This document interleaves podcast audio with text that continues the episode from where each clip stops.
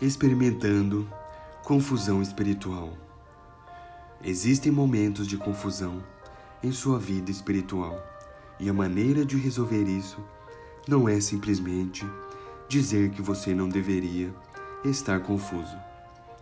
Não se trata de certo ou errado, mas de Deus o conduzindo por um caminho que você temporariamente não compreende. E é só experimentando essa confusão espiritual que virá a compreender o que Deus quer de você. A amizade ocultada de Deus.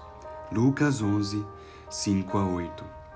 Jesus deu o exemplo de um homem que parecia não se importar com seu amigo.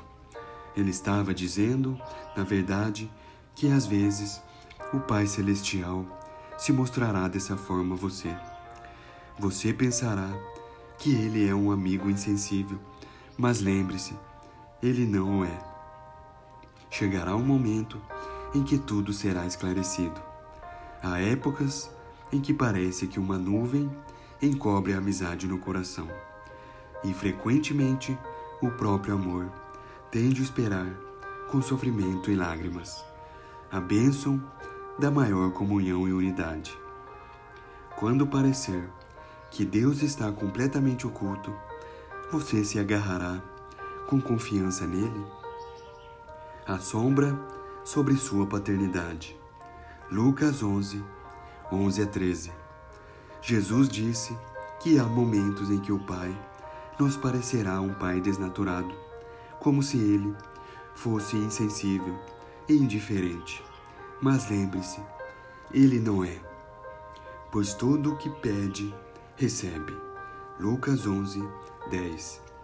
Se tudo o que você enxerga é uma sombra encobrindo a face do Pai neste momento, apegue-se ao fato de que, por fim, ele lhe dará o claro entendimento e se justificará completamente de tudo o que permitiu em sua vida a singularidade da sua fidelidade. Lucas 18, 1 a 8. Quando vier o Filho do Homem, achará, porventura, fé na terra? Lucas 18, 8. Encontrará o tipo de fé que confia nele mesmo diante da confusão? Firme-se na fé, acreditando que tudo o que Jesus disse é verdade, mesmo que, nesse meio tempo, você não compreenda o que Deus está fazendo. Ele tem questões maiores em jogo do que os pedidos pessoais que você está fazendo neste momento.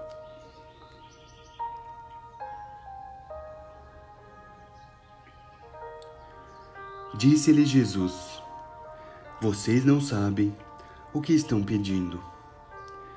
Podem vocês beber o cálice que eu vou beber? Podemos, responderam eles. Mateus capítulo 20, versículo 22.